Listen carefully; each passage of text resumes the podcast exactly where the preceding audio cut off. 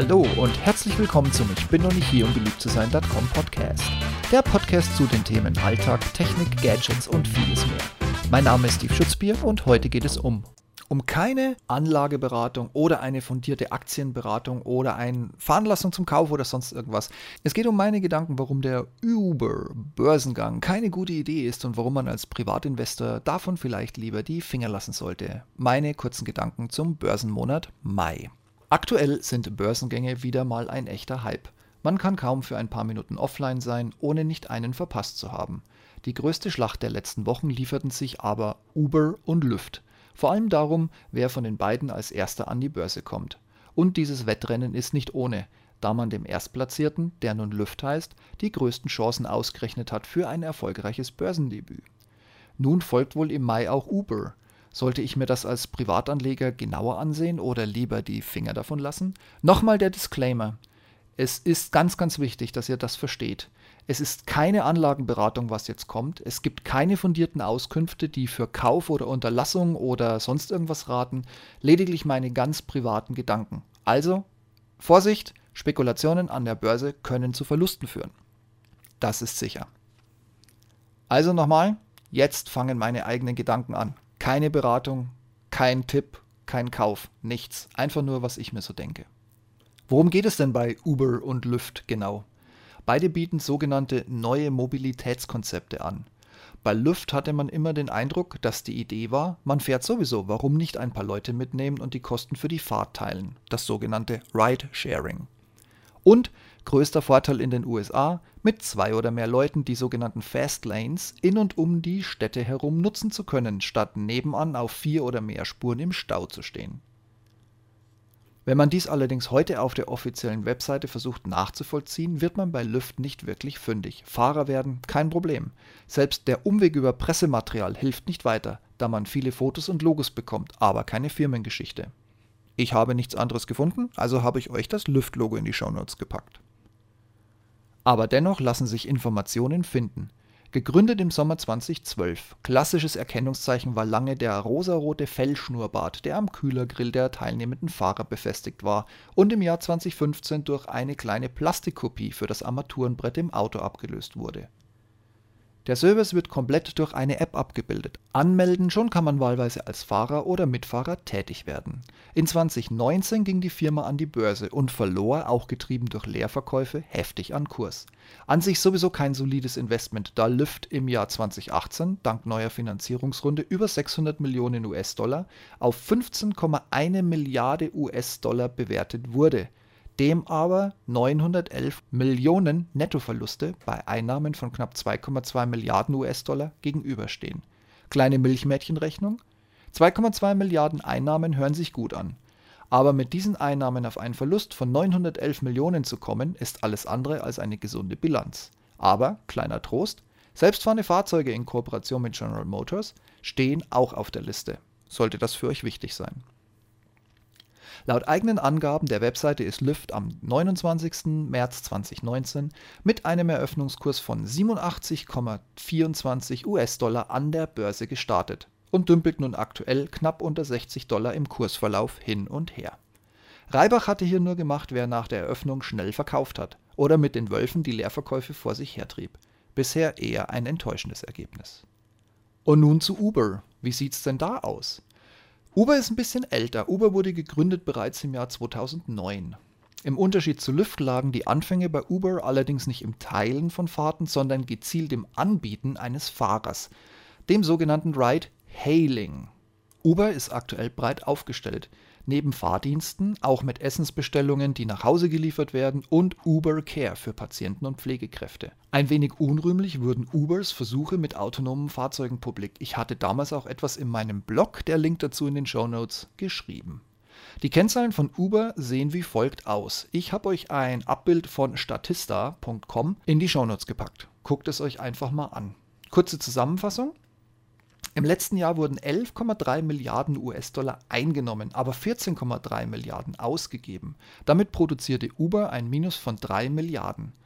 In den letzten fünf Jahren hatte Uber somit in Summe 12 Milliarden Dollar Schulden angehäuft, sammelte aber in 22 Runden um die 24 Milliarden Dollar an Startkapital ein, welches alleine zur Hälfte für die bestehenden Schulden vernichtet worden sein dürfte.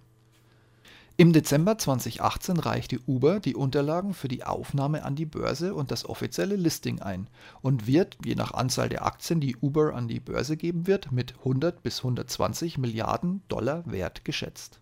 120 Milliarden, denen ein geschätztes Restvermögen von wahrscheinlich bestenfalls 10 bis 12 Milliarden Dollar gegenüberstehen, welches wohl bei der Verbrauchsrate wie bisher in zwei bis drei Jahren aufgebraucht sein wird. Wirklich? 120 Milliarden? Wo soll denn dieser Wert herkommen? Wo steckt denn bitte dieser Goodwill? Also ich kann das definitiv nicht erkennen. Den Kampf um den ersten Börsengang hat Uber gegen Luft bereits verloren. Das kann zur Folge haben, dass die Börse auch nach dem Kurseinbruch von Lyft nun misstrauischer auf Uber gucken wird. Und damit könnte sich der Wunschwert der Marktkapitalisierung von 100 bis 120 Milliarden Dollar entsprechend reduzieren. Auch der geplante Erlös von ca. 10 Milliarden Dollar könnte schrumpfen. Was Uber wiederum hart treffen könnte, da an dem Börsengang neben den üblichen Verdächtigen aus dem Topmanagement auch Fahrer profitieren sollen. Und zwar mit bis zu 300 Millionen Dollar, so laut dem offiziellen Prospekt des Börsengangs, Link in den Show Notes, die ausgeschüttet werden sollen. Und zwar nach klaren Kriterien. 2500 Fahrten gesamt 100 Dollar, 5000 Fahrten 500, 10.000 Fahrten 1000 Dollar und jeder Fahrer, der 20.000 Fahrten und mehr geschafft hat, kriegt das Maximum von 10.000 Dollar. Da wirken die Randbedingungen wie du musst eine gute Beurteilung haben und im Jahr 2019 mindestens eine Fahrt bis zum 7. April durchgeführt haben, eher wie ein kleines Zuckerschlecken. Neben den Bedingungen für die USA wird es für alle Länder, in denen Uber aktiv ist, eine individuelle an das jeweilige Lohnniveau angepasste Staffelung der Börsenbelohnungszahlungen geben. Bei all dem darf man aber die aktuellen Probleme nicht übersehen. Für die weltweite Taxibranche steht Uber als Erzfeind Nummer 1 auf dem Tableau. Der Wettbewerb mit Luft wird für beide erst recht, wenn sie jetzt an der Börse quartalsweise berichten müssen, nicht einfacher. Neue Anbieter mit unterschiedlichen Modellen kommen weltweit hinzu, die den Markt zusätzlich fluten und die Preise drücken werden. Parallel ist eine staatliche Regulierung, wie sie zum Beispiel auch in Deutschland bereits stattgefunden hat, die Teile oder die komplette Uber-Flotte von der Straße genommen hat, jederzeit denkbar oder eine Regelung wie die City Maut in London erhöht oder eher wahrscheinlich verschlechtert die Chancen von Fahrdienstleistern. Und nicht zuletzt, trotz hoher Gewinne ist die Schuldenlast, um die Angebote in den Markt zu drücken, immer noch zu hoch, als um rentabel arbeiten zu können. Dies werden sich die Börsen im Unterschied zu Venture Capital Gebern nicht so lange straffrei ansehen. Somit könnte sich der Börsengang zur schlechtesten Strategie entpuppen, den man eingehen hätte können. Hat hier irgendjemand Snap gesagt? Ja? Nun zu meiner Einschätzung. Während sich bei Lyft, wenn auch mit den Stop-Loss-Kursen oder schnellen Kauf-Verkaufbewegungen am Börsengang, fast sicher Disclaimer an der Börse ist nicht sicher, einen Gewinn realisieren ließ, sehe ich bei Uber hier kaum Luft.